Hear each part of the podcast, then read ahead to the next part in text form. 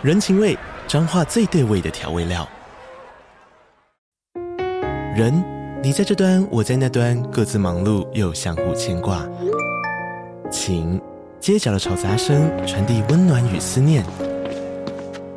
味，是从每一个转角飘出的乡愁。这里是彰化县政府 p o c k t 节目《彰化早咖》，我是主持人内克。从彰化大小事各具特色到旅游攻略，透过轻松有趣的访谈，带着大家走进最在地的早咖。准备好了吗？彰化的故事，我们说给你听。以上为彰化县政府广告。嘿，你别 Kido。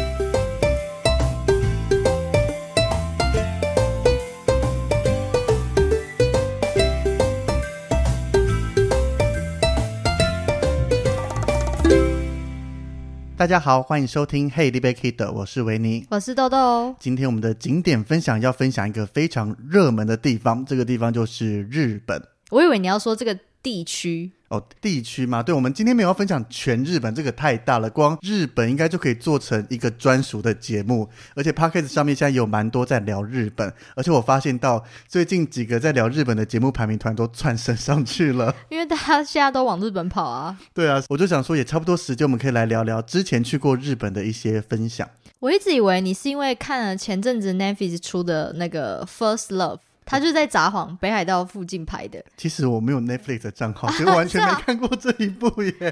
哎，这一部很红欸。我知道周围一堆人在讨论啊，但是就是他们就是在北海道札幌那边拍的。对，就刚好跟我们这一集要分享的北海道一样的。但是北海道是我去过日本几个大城市以后，目前心中最爱的地方。哦，不是冲绳吗？不是哎，北海道大胜冲绳，以我的感觉啦。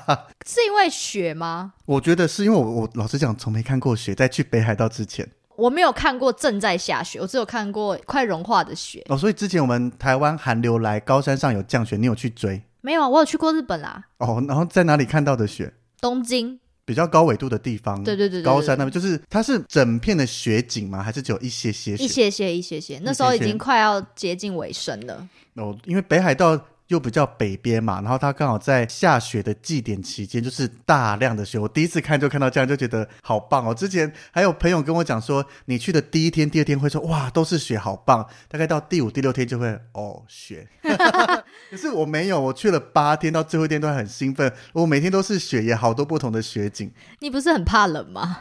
是啊，他衣服外套穿好，而且里面室内其实都有暖气，所以我觉得那个感觉加上日本是干冷，那个干冷的天气比台湾湿冷要舒服一些。哦，对对对，湿冷的不行。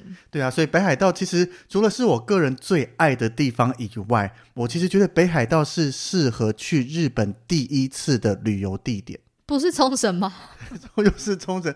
我会这样子认为，是因为你第一次要去，而且重点是要自由行的话，很多人像在问东京啊，就问说我的地铁要怎么安排，有什么一日券、两日券，景点全部都是集在一个大地方。那其实大阪、京都这个还算好规划，只是。光大阪跟京都本身也是很多景点，但是北海道我就觉得它就是一个城市一天到两天，然后城市跟城市之间的交通距离也都很方便，所以你就不用苦恼说，那我在这个地方要怎么规划啦？景点哪些跟哪些排在一起，哪些哪些排在另外一天这样子。反正札幌就是这些景点，挑有兴趣的，然后就把它走完一天。如果景点比较多，就两天。那接下来你去旭川，那可能就动物园跟几个一天，那看要多住一晚还是一天来回。那其他就是各个点，我觉得针对第一次要去日本自由行，这个反而是非常非常好安排的。哦，所以应该是说北海道是不是很像？你其实也不用特别找一个景点，你光看它的雪景，在那个城市漫步都觉得很漂亮。可是北海道除了城市，还有很多乡下一点的景色，那个又是完全不同的。哦。对，而且像我这一趟行程，我觉得可以直接交给你去复制，嗯，因为应该是你蛮喜欢的，所以我们在开路前都都说，看起来很多那个行程表写的密密麻麻，又长又多的，是不是又走得很累？我一直在证明说我的旅程是很轻松的，只是维尼喜欢打的比较详细多一些，是我记录的很完整，以后其他人要来看，比如说去哪些，我当时搭的车是几点几点的，然后车程多久，吃了哪些东西之类的，车号多少，我干嘛记车？车号，又不叫带团，司机叫什么名字？这个我自由行不会去理这件事情了。那还好还好。对啊，所以今天就来跟大家分享我在二零一五年的时候去了一趟，我自己把它命名叫做北海道赏雪美食泡温泉之旅。你就是把所有你做的事情放上去而已啊。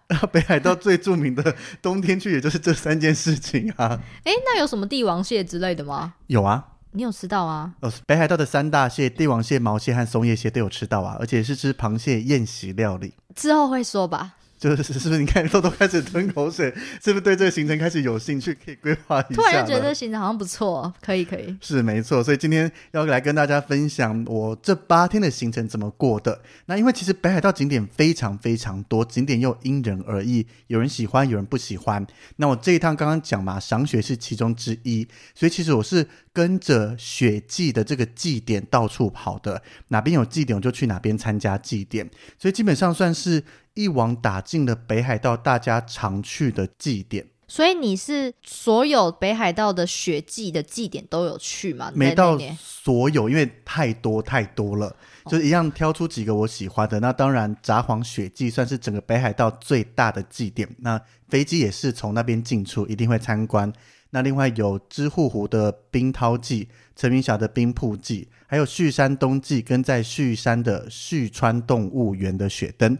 然后最后还去了比较度假一点的定山溪雪灯，另外小樽的雪灯之路也是我有去到的。所以你是在那八天之内这些地方都去了？对，就基本上是一天一个城市，然后每天换饭店这样子。你看也是蛮累的。没有，我突然想到，哎，每天换饭店很累。没有没有，像有些饭店就是下午三点就会进去，然后就待在那边，然后傍晚再搭个接驳车出来逛一逛，再回来吃晚餐。哦，那可以可以。对啊，我们慢慢来介绍这些行程，最后听众来留言，到底你觉得维尼这个行程是很累的行军式，还是悠闲享受？受的，还是我也去一趟北海道，然后我我把我们两个行程放上来大比拼啊！算了算了算了算了，这计划太隆重了，太隆重了吧？对，我是担心如果你没有照着走，你会排出更悠闲的行程出来。对。好，那这个北海道的祭典其实有非常多，而且有些祭典的时间都没那么的长。我们以这个节目上架的时候，刚好是北海道这些祭典在举行的期间，因为他们之前疫情也都停办。那在二零二三年的札幌雪季，它是从二月四号到二月十一号。那像隔壁的定山溪雪灯是一月二十八到二月四号，小樽的雪季是二月十一到二月十八。就这些一个个，基本上他们都会有重叠，或是会接在一起。所以你真的想去把这些都走一遍的话，假期稍微拉个一个礼拜左右，都可以把这些祭点看过一轮，不会发生说札幌雪季假设在二月初，结果小樽雪季到了二月底才开始，比较不容易有这个状况，因为这些雪季最重要的来源就是要有雪，那容易下雪最冷的时间，每年估算也就大概这一小段时间，所以如果是想要一网打尽这些有兴趣的雪季，我觉得没有太过困难。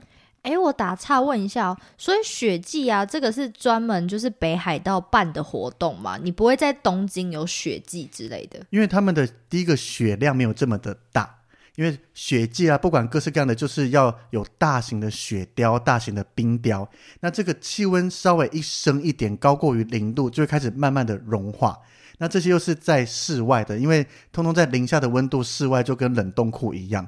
如果你在东京这些地方气温不容易维持这么长的低温的话，会比较不好保存这些雪雕冰雕哦。尤其你还要大量的雪跟大量的时间来制作，所以这些基本上北海道的纬度跟气温来讲是最适合办的，也就是让北海道里面这些城市雪季会这么盛大，受大家喜欢的原因。那你还记得你那时候去的时候是几度啊？基本上我最冷到零下好像二十几度哎。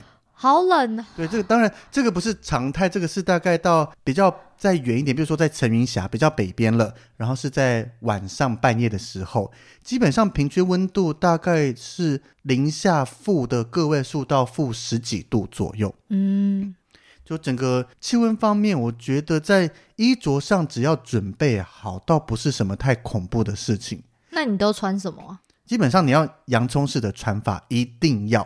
千万不要里面就穿一件非常厚的羊毛衣啦、发热衣那一些，因为日本所有的室内都有暖气。尤其当我下飞机以后，穿上羽绒外套，然后进到电车里面，快疯掉了，暖气开的好强，我觉得那个电车里面的温度是可以穿短袖的。那旁边有日本人吗？他们都怎么穿？就是里面穿薄薄的啊，然后外套就拎在手上这样子啊。哦，然后他一看就啊，观光客 一定是 超闷热的，所以基本上你最外层当然要有一件保暖的。如果你的行程有去到北海道的东边或北边那些风大的户外区域，那当然最外面还有一个防风的，会比较舒服一些。那我大部分都在比较城市或是风没那么大，所以我觉得最外面一件能够保暖的羽绒外套。那里面我那时候就穿一件吸湿排汗的薄长袖，然后外面再搭一个休闲衬衫或是一般的衣服，就这样子就好了。嗯，但我觉得比较要注意的是鞋子跟袜子，因为大家大部分的身体那些都会做好保暖，但是我们脚也是走在雪地上面的，所以如果你袜子没有特别去注意，甚至鞋子让雪渗进来啦，或是没有防湿这一些的话，会容易从脚底冷上来。所以我那时候是穿了比较好走的登山鞋，加上厚袜子。所以女生可能就要穿雪靴之类的。雪靴或是靴子这一些，但重点是你的脚底，比如说比较怕冷的话，可以穿厚一点的袜子，走起来比较舒服。甚至还有脚底的暖暖包也可以用。不过我觉得这个看人，因为你脚底暖暖包穿了以后，进到室内暖气很热的话，你没办法把它 脱下来，很尴尬。就你手拿暖暖包不想要了，可以放口袋放包包，那脚底变成你要脱鞋子，然后再把暖暖包拿出来，太冷了。除非一整天都在户外。对，这个就是看你的行程安排。但是我觉得这个冷，因为我之前也没看过雪，要出发之前其实还蛮担心的，就是那个气温我到底能不能承受得住。就去了以后发现，就还蛮 OK 的啦。那我们这个行程呢，其实我当时这个是我自己一个人去的，但是我给自己的目标标题有讲到嘛，赏雪美食很容易。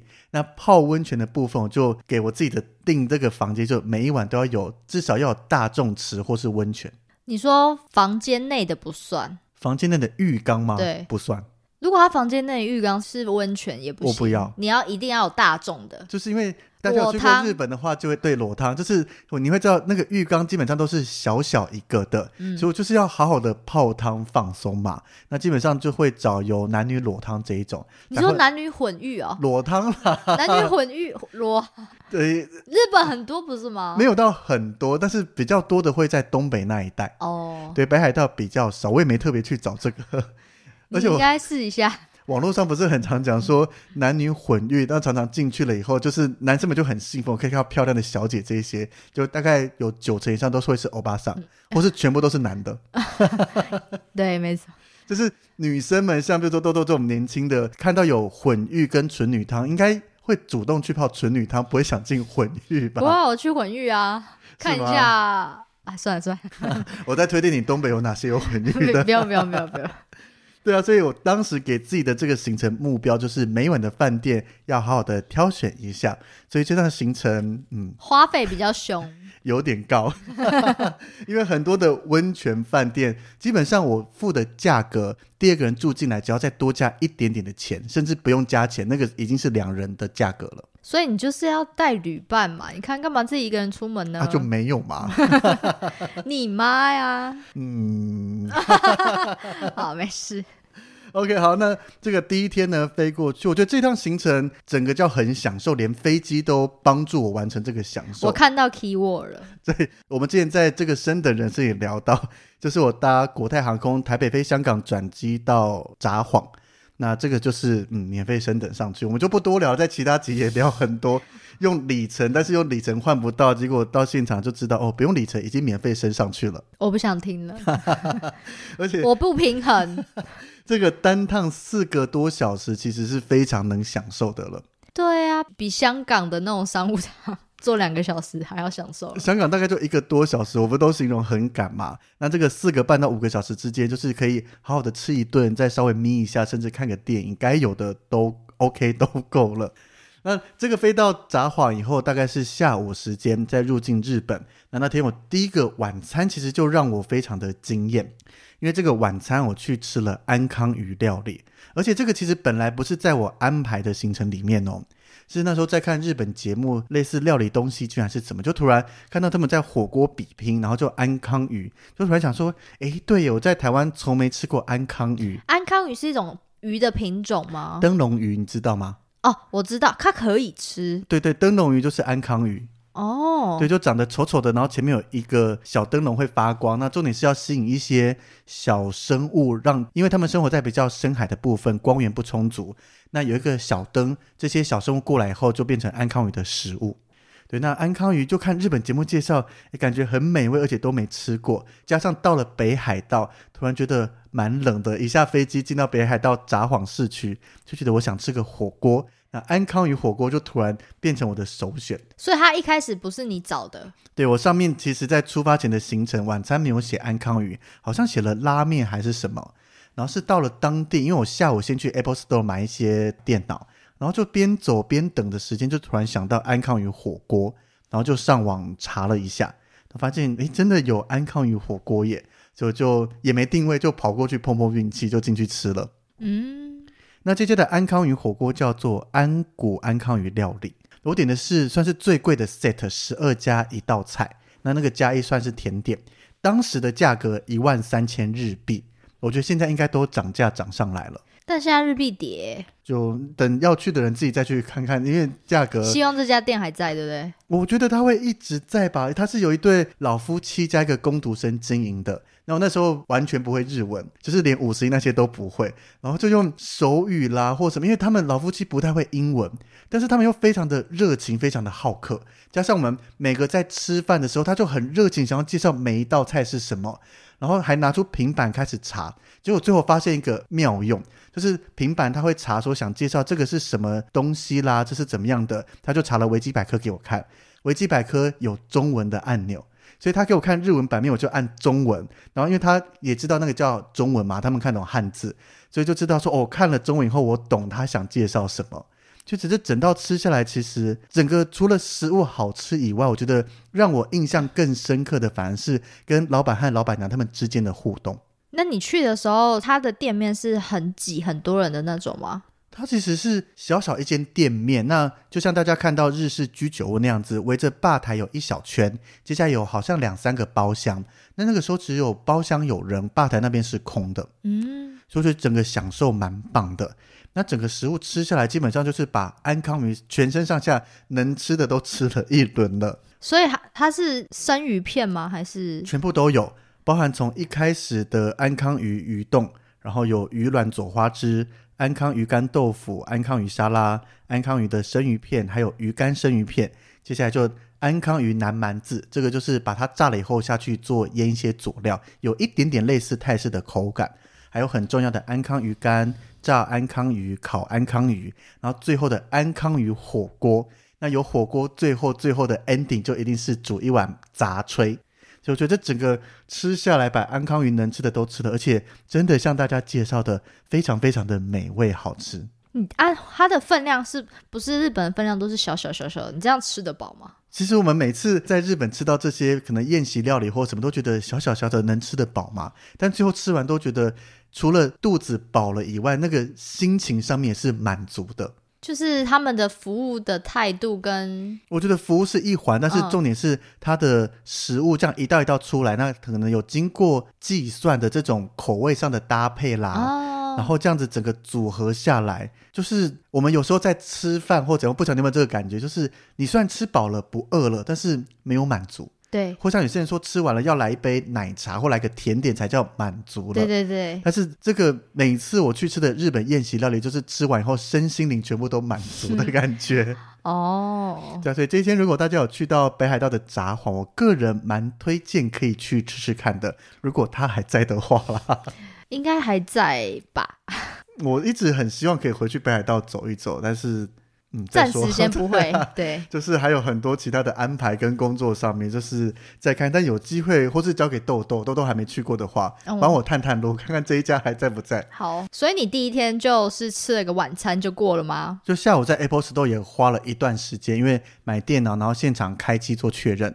因为那时候的日币也算便宜，那个整个买下来哦，苹果商品大家也知道嘛，就是很少有折扣，但是那个买下来大概等于台湾买的八折的价格。是因为日币比较便宜吗？对，日币便宜加上退税。哦，真的哦，因为我没想到去日本买 Apple 的东西。因为电脑类的商品是全球保固的，嗯那除了键盘，你不可能预期有注音，但其他都一模一样，嗯，所以能买到。比台湾便宜的就算划算。对啊，OK，我记得那个一台省下来省了好像将近一万块耶。这么多，对啊，就搬了三台回来，都都不是我自己的，都是帮亲朋好友买。好多哦。是，所以第一天你看，通常搭飞机嘛，行程不会有太多。那我那天入住的这间，我觉得也个人蛮推荐大家的。它虽然不是温泉饭店，但是有大众池，而且地点非常非常棒，就在札幌车站一出来斜对面就是了。哦，这么近，对，它是 Route In 札幌车站前北口，它是那个也是 In 系列的吗？还是就是 Route In 它也算是一个连锁饭店。嗯然后而且入住的时候还有礼物可以选呢，就他会给你一个篮子，上面有各式各样的小物，类似很多保暖小物啦，或是一些汤粉，就是那种泡起来可以变成热汤，嗯，或是一些小饰品之类的零食，这一些就是一整篮让你选。我觉得这个是我第一次看到有这个服务耶。你说入住的时候就先讨你欢心一下。对啊，这个小小东西，但是你多获得就是免费的嘛，多拿一样东西还蛮开心的。哎，它顶楼不是温泉吗？是吗？据他说，跟我去泡的感觉就是热水。嗯，就很像那种日本很常去洗钱汤啦，或是怎么样的，嗯一样就是大众池开放的这样。那在第二天的时候，其实我的重点是下午要去到知户湖的玩居温泉，嗯，所以白天就是早上起来悠哉的走一下市区景点。市区观光。对，怎么讲的好像带团一样。市区像是有北海道厅啦、石祭台跟电视塔这些，但是在这边，因为我刚刚讲过嘛，这是我第一次到下雪的环境，然后就看到北海道厅前面有很多的可爱的雪人，这一些就很开心，想说我一定要自拍一下，就把手套脱下来，因为戴着手套要拿单眼自拍有一点点小困难，然后这样拍一拍，突然觉得我的手好像烧起来了。你是说马上吗？还是一拍了一小小段时间，我都觉得整个手好热，然后嗯有点刺痛的感觉，我整个嗯吓到。那时候想说发生什么事了，就赶快冲进最近的一间便利商店。然后我因为我想当下直觉就是是不是冻伤了，嗯但是我想说不会这么快吧？而且我脸其实也是暴露在外面的，只有戴着毛帽，然后身体穿羽绒衣。想说有这么夸张吗？然后赶快就去买了一瓶热的饮料，就拿在手上，类似当暖暖包来，稍微让手恢复一下下。所以真的是冻伤了。可是到后面，我有试着把手套拿掉，嗯可能身体习惯了这个冷的感觉，嗯，对，所以就觉得习惯了以后就没有这种冻伤的刺痛感了，还是已经冻伤没知觉了，哈 也有可能哦。没有了，所以你现在手还好吗？都都有知觉，好不好？所以这几个景点，当然不论你参加旅行社的团或是自由行去玩的话，这几个就是蛮值得去走一走的，因为它有北海道相关的历史啦、行政中心，或是有漂亮的建筑物外观。是观光客必去的，对不对？就是大家讲到北海道札幌，应该都会推荐这几个景点让大家去走一走。该走的市区观光还是要走一下。是没错，不然好像说你来过札幌，结果没有这些点的参观足迹，有点怪怪的。对，但是重点就是我要去玩居温泉，因为这个我在前一年来北海道的时候就有去住过了。那这个是蜜汤协会认证的温泉饭店，你说它是在蜜汤的意思是什么？就是日本有一个协会叫做蜜汤温泉协会。那经过他认证的饭店，等于就是盖一个我经过这个协会认证，类似米其林三星认证的感觉。嗯嗯所以代表要得到这个蜜汤协会认证，第一个你要在地处比较南道或偏远一些的地方，它绝对不会在市中心。然后它的温泉要有自然特色，或是发展出一个属于它的特色，是户外的吗？不一定就是你整个温泉要有特色。那当然，日本温泉大部分都会有室内、室外，那嗯更有特色的一定会在室外才容易展现的出来。像这个完全温泉，它的特色就是它户外的温泉水直接连着外面的支户湖，所以它的户外温泉水高低全看这个湖面高低来决定。哦，所以它是靠着这个湖来把户外温泉池稍微降温。像我第一次去的时候是在二零一四年，刚好前几天下暴雨，所以湖水面涨得非常高。以我一百七十公分站进去，水已经到我的脖子了。那我应该已经灭顶了 女生池啊，我灭顶了女生池听我妈他们讲说，它底下有垫一个木板在下面，哦哦，哦就是很贴心的地方，让大家进去不会直接沉下去。对啊，那像我二零一五年这一次冬天去的时候，冬天本来水量就比较少，所以我站着的时候只到我的腰左右，所以你要坐下来才不会站在外面，身体很冷。所以这个其实算是它非常有特色的地方，也被蜜汤温泉协会认证。那门口就会挂着一个灯笼，用毛笔写“蜜汤温泉”。这个是我二零一四年去了以后非常非常的喜欢。那再加上知户湖有一个冰涛季，也是看了图片以后觉得我蛮想去看的。哎，那我再打岔一下，你那个刚刚说的那个温泉是什么什么类型的温泉啊？是硫磺味呢，还是什么味呢？这个好问题，但是我印象中没有太浓的硫磺味，所以就是但是又不像清澈的那种吗？，对比较清澈，但是又不像我们台湾的美人汤碳酸氢钠泉洗完身体会滑滑的，还是是热水不可能。那个有一个矿物的味道在，但是没有那么的难闻。？OK，对，只是要进到这个温泉有一个小小挑战，因为它从室内的地方要走到室外，要经过一个它算虽然有周围都是包起来的一个小走廊，但那个走廊就是没有暖气，所以温度其实快跟外面差不多。那你想你在室内已经洗完澡、泡了汤，身体热了，那就穿着薄薄的浴衣或是围着围巾，经过这个小小走廊还 OK，但是一走到户外。你就要赶快把衣服再脱一脱，跳下温泉池。这个倒还好，最困难的是你泡完温泉后你要回来，你就哦想着，你说 你才刚热完，然后你就是你一站起来就知道外面周围都是雪，非常冷，你要先站起来，把围巾围着，或是把而且你身体还衣穿湿上湿。的感觉，然后再经过那条走廊才能回到室内，我觉得这个是在冬天户外泡汤最辛苦的一个部分。哎，那如果我没有住在玩居温泉的话，我也可以去那边泡温泉吗？它有开放单纯泡温泉的模式，就是你可以付费进去，单纯泡温泉就离开。但是我个人建议啦，毕竟一个这么难到的地方都已经去了，就住一晚，好好享受日本温泉的一博二十。而且它有接驳车可以把你接送过去，你说从车站吗？从札幌车站直接接过去哎，那边。那很方便呢。对，或是有时候他没有直接从札幌车站出发的接驳车，一样可以从札幌车站搭公车到知户湖站，他一样会派接驳车来接你。嗯，对，就是去确认好他的接驳车时间，然后跟他提前预约就 OK 了。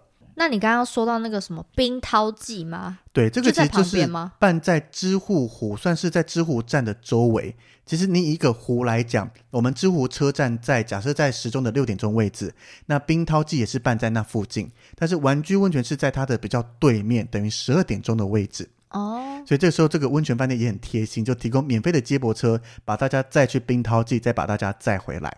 好，这个这个行程我觉得很不错可以唯一的小小缺点，就是因为接驳车是有班次时间的，啊。就是你接过去以后，晚餐时间要回来，那你想多逛一点是没办法的。都没有什么计程车可以拦吗？比我没特别想过，而且这么荒郊野外，应该不会有计程车 想要过去排班啦。嗯，当然，在冰涛季周围也有其他不错的大型温泉饭店。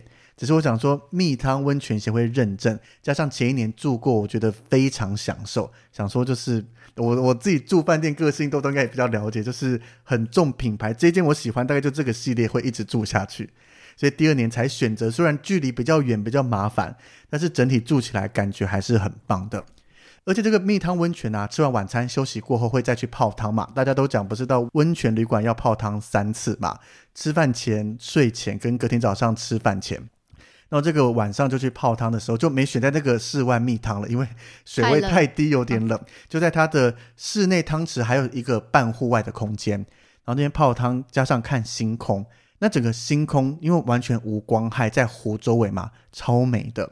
然后加上你泡在温泉池里面就有头露出来，那个一点感觉不到冷，而且室外温度都在零下，但是温泉水那个温度又是刚刚好，就是有些可能太热的话，你泡一下下就会受不了。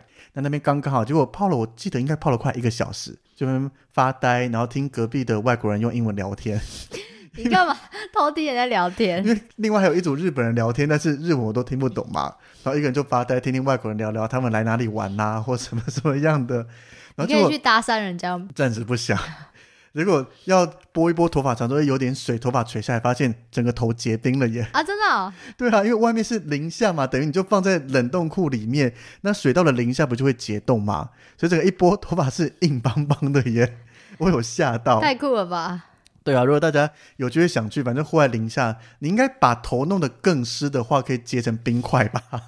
你说就不用发蜡，它就会自己竖起来了。对啊，因为我那个是有稍微擦一下，但是带一点点水分。如果你想尝试的话，可能就是把头发淋湿，然后就不要擦到外面去，可能会冻得更硬一些。你不要教坏大家，就变那个什么。超级赛亚人哦，我我不想讲，因为会透露出我们的年龄。那个有一个卡通，然后他跑很快，音速小子。，对，你现在还不是透露出年龄了？音速小子。就类似这样子啊，或许可以玩一玩这个头发结冰的造型。那再加上冰涛记，它其实是以大型冰雕为主，而且这个冰雕不是单单让你去看冰雕，它是把这些冰雕做成城堡或是洞穴之类的，你是可以在这些冰的洞穴上上下下，还有溜滑梯可以玩。那那些冰雕也是，就是他们做出来的嘛？都是当地居民或是一些自救会啦、各式各样的组织去做出来的。嗯，对，那冰雕加上晚上会打各式各样的灯光，其实整个非常漂亮。不会看起来很阴森吗？因为它灯光不是绿色的啊，就是五颜六色，加上很多人，哦，就是大家的欢笑声啦，然后溜滑梯会有各种尖叫声。因为我一开始远远的想说，溜滑梯短短的，而且在台湾其实已经很久很久没玩溜滑梯，有什么好玩的？但是想说去了都去了，还是试试看。冰做的溜滑梯好好玩哦。超滑的是吗？对。啊，超滑速度很快耶！然后结果你自己也在那边教，我就玩我我做刺激都不太会教，但是我自己也玩了好几次。所以冰涛记这一点虽然看似距离很远，但是我蛮推荐过去这边挑一间喜欢的温泉饭店住个两天一夜。所以它的周围是都是温泉饭店居多嘛？就是几间大型的温泉饭店，当然有一些民宿啦或是小饭店。但是这一团嘛，就是以享受为主。那再加上，如果你住了一些没含晚餐的，要到商店街买晚餐之类的也可以。不过我觉得都去了，在这一个可能要找吃的食物没那么方便的地方，我会推荐直接去选个一博二十的方案。我也是。是，所以这个我个人去了以后，非常非常的推荐。嗯哼，而且讲到这个饭店，原本我第一次在订的时候，因为这个比较传统的饭店，我有点担心沟通不良。就是我英文当然沟通没什么问题，但是我怕对方听不懂英文，我又听不懂日文，这样会有点小尴尬。结果没想到一到了以后，柜台的人员英文超强，嗯就，是完全沟通没有障碍。但是带我们进去房间的女将跟帮忙，因为这种就是睡榻榻米的，然后铺床垫哦，对，床垫那一些就是完全日式风格嘛。这些女将其实英文我觉得是不太听得懂，也不太会讲，就是全日文。但是你就是听她一直讲，一直讲，那就嗨 嗨阿里嘎多这样子。女将是服务员的意思吗？对，就是门口的她算是接待嘛，那她的语言完全 OK，英文可以完整的沟通。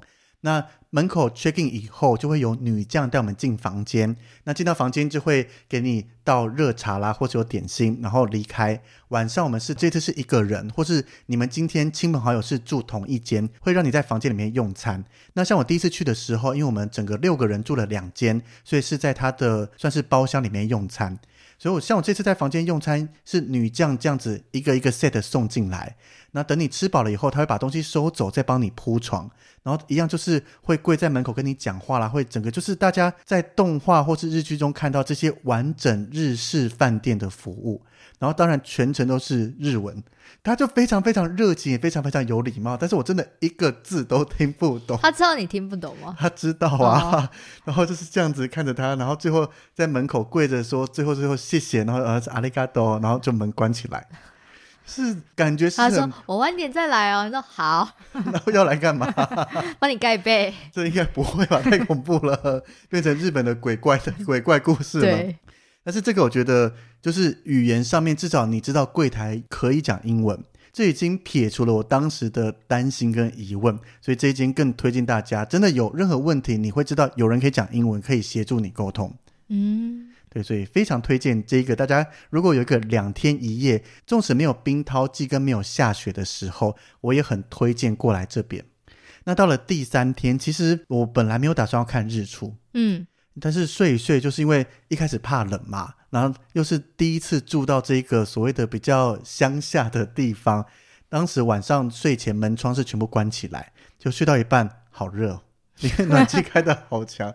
就起来透一点缝啊，怎么样？结果发现窗外那个景色，因为饭店的房间就是面向支笏湖，然后外面就是一整片的，以前这个小斜坡地方，但是因为下雪堆满了雪，加上湖景，加上日出前的那个颜色，就是已经开始从深蓝色，然后加上一点点橘黄色，开始要变化了。就这时候突然一看到那个整个爱睡的心情就突然消失，马上穿外套，带着单眼相机冲出去。嗯。而且重点是我没有带脚架，但是我就觉得太美了，要拍缩时摄影。那二零一五年的时候，iPhone 还没有缩时摄影的功能，我就拿着单眼相机找了一个地方放着，一张一张手动按下去。啊，你等了多久？我整个在那边拍照拍了半个多小时。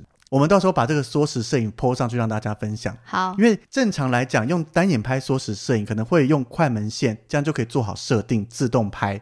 甚至是你拿着快门线一张一张按，不然的话，你直接按相机，怕稍稍一移动到，那整个画面就不顺畅了。但是因为我什么都没带，嗯，就是应该说我也本来就没有这么的投入单眼世界，你也没有预期你会拍日出啊，因为我本来就预期要睡到起来吃早餐就好了。结果殊不知就是自然醒，老天要我起来拍这个日出，就就一张一张按下来。其实，在外面一直站着不动，有点冷哎。那你手没有用冻霜？我有戴手套，冻伤。对啊，因为早上比较，你看日出时间一定是比较早嘛，然后周围完全都没人，非常宁静，然后就湖水的声音加上满满的雪在你周围，就这样一张一张按下来。但是真的现场看日出超棒的，第一次在只有你吗？我看当时只有我在现场，哦，可能有人在房间里面看日出，因为他每一间房间都是面对湖景，所以你从房间其实也看得到。但是觉得在房间看有点小小可惜，虽然一定很舒服，有暖气，但太热了，所以你出来也不是太热啦。开窗了以后，整个综合了一下就不错。但就觉得你要到雪地里面嘛，那是我此生第一次看到雪，一定要好好享受一下，所以就过去拍了这个日出的手动缩时摄影。那你怎么没有就是像很多人看到第一次看到那么多雪的时候，你会脱光衣服然后趴在雪地上的感觉？我没有这么破路，那穿着衣服躺也可以啊。哎，有啊，就是那个雪天使啊，不就是躺下去，然后手脚这样一直动，就变成天使。有，我有做。你有这样做？当然有啊！第一次看到雪，这好像感觉是我这至少在我印象中就是看到雪浇完这件事情。就像日本人他们说，看到地上有结冰的小水坑，就要踩，对，就要把它踩破一样的道理。可是你在躺的时候，旁边有人吗？那就是我在拍日出的时候嘛，周围没有人哦，然后就一整片雪，砰，这样躺下去，然后这样弄 弄。那其他人在房间会不会说这个怪人在干嘛？他们应该会想说，就第一次看到雪土包子这样子，是观光客。对啊，但我觉得应该没看过雪的第一次都会想这样子做吧。对了，我也会想要这样子做了。是啊，所以这个我觉得加上他的早餐就是一个把费的形式，所以这个一博二十的体验，加上看到这些冰铺记，非常非常的棒。嗯哼。那这天我上午十点多就搭着他的接驳车回到札幌市区。那第三天的下午重头戏就是要去看札幌雪季。这个札幌雪季总共分成了三个会场，一个是大通会场，算是主会场；接下来还有博野会场跟慈洞会场。但是慈洞会场这个比较偏远一些，我就没有特别过去。虽然他在市区都有接驳车帮忙接驳过去，只是我那时候在看，因为时间不够嘛。刚刚讲到一天一个城市，必须要有点取舍，所以慈洞会场我看了一下，大部分是玩雪的，比如说有雪橇啦、坐着橡皮圈滑雪啦这一些比较。耗体力的事情，所以我想说，第一次来还是去这些主会场看一看。那这些主会场每年的大通主会场都会有一个主题的大雪雕，嗯，应该说它是在整个大通会场从一丁目到十丁目，那每一区都有一个主题，然后都会有大雪雕或是小雪雕。丁目是什么意思啊？一条街，就是一区一区一区这样子。对，那大家想象我们看花灯，不是都会有一个主灯吗？对，它会一个主展场。那我那一年去的话是星际大战主题，所以这个大型的星际大战雪雕。那接下来每一区每一区可能都会有不同的国家、不同的组织认养。像其中有一区就是台湾专属区域，那边雕了一个，当时去是雕行天宫的冰雕，太酷了吧？对啊，做的非常漂亮诶。然后在那边就会有一个台湾的室内摊贩，可以让大家进去里面取取暖啦，休息一下。那当然也会也会一些台湾观光的宣传，在里面就会有台湾人去打工，所以就用中文跟他们聊了一下雪季啦，或怎么样，让我自己对雪季有更了解。那在这个台湾的休息区里面，还有一件我觉得很有趣、很窝心的事情。就是在休息区里面，它有提供一个热水壶，里面装着热茶嘛。那我在那边休息的时候，就看到了三位日本的算阿桑了啦，就是我们会称呼所谓的欧巴桑。那他们三个人就一起进来，然后一进来，因为外面很冷嘛，就是坐下来，然后就搓搓手，冷冷的感觉。那那时候我那时候不晓脑袋在想什么，就看到他们很冷，然后想说，哎，这边是台湾馆的感觉，我就用英文跟他们讲说，这边有热茶。那当然上面有贴日文，所以他们一看也知道。然后他们再讲一讲，就是那个我在猜测，他们说哦，好贴心哦，谢谢你。然后就去装了热茶来喝。然后喝一喝了以后呢，他们就是又讲了一大串的日文，但是我真的听不懂。然后就他们送给我一根玉米，因为我那时候想说已经吃了一些东西，那一根玉米又很大一根，虽然我很想试，因为玉米在北海道很有名，但是买了我就知道我一定吃不下其他东西，就没想到就我这个小小的动作，然后他们就送我一根玉米。我就现场吃才发现，哇，好好吃哦！是一根不够啊，也也我还是想吃别的东西啦。但是我就觉得，因为当下就觉得可能要展现一点台湾人好客的心，就是你到了台湾这个里面了，然后就跟你讲这边有热茶，然后我真的没想到他们会送我一根玉米，我有点吓到。是水煮的玉米吗？对，水煮玉米。哦，对啊，因为我我觉得这个事情可能比较容易发生在欧美人身上或欧美的环境。因为我认知的日本人可能比较没有像欧美那么容易跟陌生人互动，嗯，就有时候有点吓到也，但是也感谢他们送了我这一根好吃的玉米，这样就不用去外面买了耶。玉米也没多少钱了，我重点会记到现在是那个他们那三位欧巴桑的整个，就是一开始我跟他们讲了，他们很惊讶，就那种日式的惊讶、日式的感谢，然后最后又很有礼貌的这样三个人一起掏出一根玉米送我。那个画面到现在印象很深，但是我还是不知道他们讲了什么。他应该跟你介绍这个玉米很好吃，还是怎么样？会不会？我觉得就是应该说是感谢你啊，或什么什么什么之类的。但是真的，如果我现在去，可能多多少少听得懂一些些，然后加上还会几句简单的日文，他们应该那个日式的哇哦的惊讶会更 严重吧？对，我觉得应该是。那另外一个博野会场呢，它就是算是一个比较小型一些些。可以把它想象成，它是在一条人行散步的街道或商店街，那中间有很多个小型冰雕。不过这个冰雕比较有特色，就是因为北海道以海鲜为名，那这个商店街就会有很多里面冷冻了各种海鲜的冰块拿出来做的冰雕，就会看到可能有一些冰砖上面里面就各式各样的海鲜，可能有尾鱼、旗鱼还是什么什么样的，就是很特别。你没有想象中冰雕里面竟然冰着活生生的海鲜，好残忍哦！你说海鲜被冻着吗？可是你平常要吃它的，你就想象平常我们是看到它在超市的冷冻柜里面，就是它现在拿出来变成了一个装饰品，这样就有点鞭尸的概念哎。没有了，我们在欣赏它的这个艺术哦，好好好。然后欣赏完，可能这些也即将进入人们的肚子里吧。对啊，所以其实札幌雪祭算是所有祭典里面最盛大的一个。像我自己逛，从下午这样一区一区慢慢的欣赏，慢慢的逛，而且它不只有这些雕像跟冰雕哦，它每一个区域都还会有舞台，所以会有定时有一些节目啦，可能是找一些人来唱歌啦、说相声这些的表演。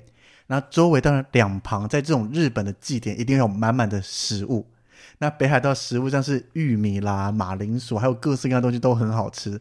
所以除了逛这些祭典以外，食物也是祭典重要的一环。那你有在那边吃吗？有啊，但吃了很多东西，而且 一个人去的坏处就是你大概吃几样就会饱了，还有很多很多想吃的都来不及吃，都没有办法再吃下去。对啊，不像说你有三五个人一起去，就是我买一样，比如说章鱼烧一盒，我一个人去就要吃掉六颗，那我六个人去一人吃一颗，我就有其他的胃在吃别的东西了。所以这个除了这些观赏，还有这些表演活动以外，到了晚上还会有很多的投影秀。嗯，我们刚刚讲到，在前一天的知户湖冰涛季那边，它是单纯的打灯光。那这些以雪雕、冰雕为主的话，尤其雪雕，它就会类似迪士尼城堡的投影秀，只是今天投影的地方变成了雪，然后加上各式各样的一样有冰雕的地方、有雪雕的地方，打灯上去，白天跟晚上看都不一样。那你有待到晚上？当然有啊，就这一天下午到了以后，那我住宿一样是住在第一天住的 Route Inn 札幌车站前北口，所以到那边放了行李以后，就直接进去札幌的雪季参观，然后就从下午一路逛逛逛逛到晚上才回去。反正你在那边所有要吃要喝的东西，可以让你非常的满足。加上这些逛的，我觉得其实这样子逛了一整天下来，还逛不腻耶。因为每一个每一个东西都可以让你慢慢的去欣赏，大型有大型的美，那后面还有一些居民啦，或是怎么样，我觉得大家要想象，就把它真的可以跟花灯相比，我们会有大型的花灯，专业组的，也会有一些业余组的啦，可能是学校比赛还是社会人士做的小花灯展览，只是我们台湾看的是花灯，这边通通用雪来做。所以这整个逛起来，我觉得非常值得喜欢雪的人去好好的逛一下。哎，那边可以滑雪吗？你说你是专业的滑雪吗？对。这个以这些祭点来讲的话，是没有专业滑雪的地方，但是有专业滑雪的表演哦。表演就是他在这边有架设了一个滑雪场地，就滑下去，然后冲上来以后可能会有翻滚啊，或者怎么样的表演。那这个不是让一般民众去体验，就算是一个表演的舞台。如果你是。真正想要滑雪的话，他们当然都到这么北边的地方，周围一定都会有专业的滑雪场。那至于要怎么找滑雪场呢，或是真的想滑雪的话，请联络 Avis。他是现在是冬天，我们现在录音的时间是一月嘛？他从十二月就已经出发到日本，然后就一直回不来，要到二月初才会回来。一直滑，一直滑，就是各种的滑雪场，他都去带团啦。对啊，所以滑雪我自己还没体验过。对啊，你怎么不去体验一下？没时间，没有想去。因为滑雪听 a b i s 他们分享完，就是第一次去，第一个有一些些困难度，然后你要用到全身的力量，又会跌倒，可能第一天、第二天完了会全身酸痛加 O C。然后我我也不是这么爱运动的人，不想受苦受难。我比较想要在雪堆里面泡着温泉，然后吃着美食。你说躺在雪堆里面？哎，没有，躺在雪堆有点冷，就是泡着温泉吃着美食，我觉得就很棒了。所以这个这一天呢，晚上我去吃的这间晚餐，其实已经接近宵夜时间了，叫做串鸟，其实就是一个串烧。哦，很像台湾很多的这种什么烧鸟啊，这种对对对对对，类似的东西。但是我觉得不少是因为人在北海道，所有吃起来东西也都特别好吃，没有雷就对。崇洋媚外的心态吗？还是怎么样？我觉得是在北海道札幌这边串鸟算是一个连锁店，有蛮多家的。而且因为串烧就是你可以不饿的话点个两三串，饿一点可以点多一些，这个蛮适合当做一个宵夜的地方。对对啊，所以我这一天就是这样子度过了。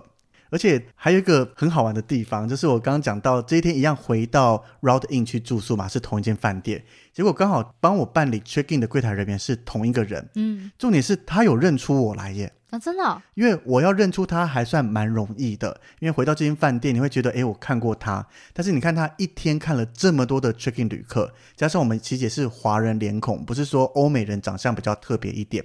结果我们一对到眼走过去，他就朝我笑了一下。然后拿礼物给我选的时候，用英文讲说：“这个可以再选一个礼物，again，再一次，再一个礼物。”哦，就代表他是真的有记得你，对他特别强调用 again 这个字，我就觉得哦，他有认出我来，蛮意外，蛮惊喜的。他只是那个你的 check in 的时候，他上面有写你 again，就前一天来住，还是已经是黑名单，就噔噔噔想起来这个人又进来了。要去隔壁小房间 检查一下。我觉得应该，我也不知道是不是从里，可是我觉得他应该不是从名单看到的，因为是轮到我走过去，他看到我那个微笑的表情，跟平常你看到陌生人，我觉得是不太一样的。嗯，对，所以这一点他们蛮强的，果然是日本人，或是他的记忆力真的非常非常的强。有了他，我觉得他应该是有认出你啦。可能这个打扮特殊吗？还是怎么样？怎么样特殊？就穿着羽绒衣啊。可是大家不是都穿羽绒衣吗？还还有背单眼，或许背着单眼这一点比较特别一点。哦，对啦，就大大的单眼背着。对啊，他应该在这个 札幌车站，因为你单男。哦，你说只有一个人来吗？也有可能吧。想说要好好关注他。干嘛关注？我是要照顾我吗？怕你一个人在房间里怎么了？太恐怖了吧？为什么一直在往鬼故事的方向前进啊？聊一下没有聊过的主题吗？我啊，暂时不想聊这些，就不太想经历这个事情。所以你的第三天结束了？是啊，到这边还一直很开心的，到处都是雪，好棒哦！你应该这八天都会是雪吧？是啊，就是周围充满着雪，因为都到各个雪季了，就是更大量的雪在周围。应该说你就是否雪来这趟旅程的吧？对，我就是为了看雪，为了参加雪季，嗯所以到了第三天还是一样让我非常开心。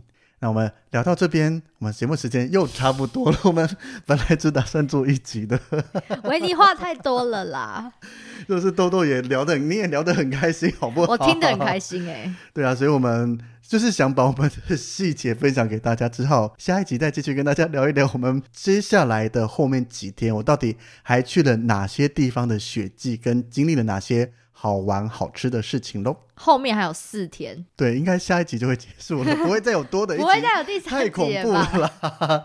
我们节目以后就大家既定一下，就是你们聊每个主题都会把它聊成个三四集，把它全部深藏出来。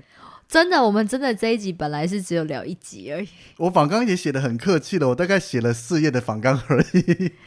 但你的游记写很多哎、游记就是十，就是想跟大家分享很多很多东西嘛。不过这个游记如果大家去看，我只写到一半就停了，因为我们每写一篇就会分享到 PTD 上面嘛，结果写一写就被酸民攻击。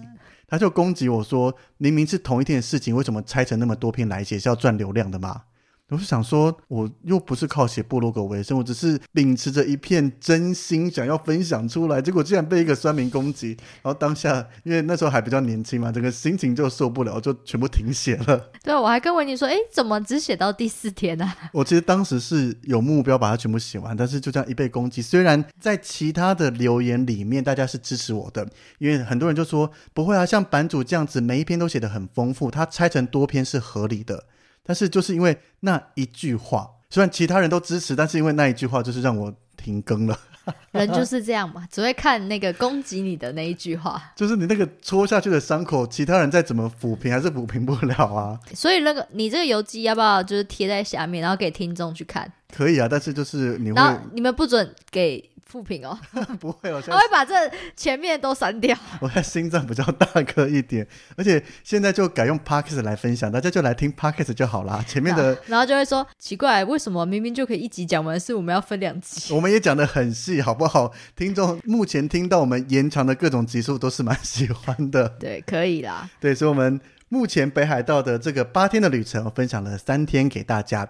那想知道后面还有哪些好玩的，就请到下一集去收听喽。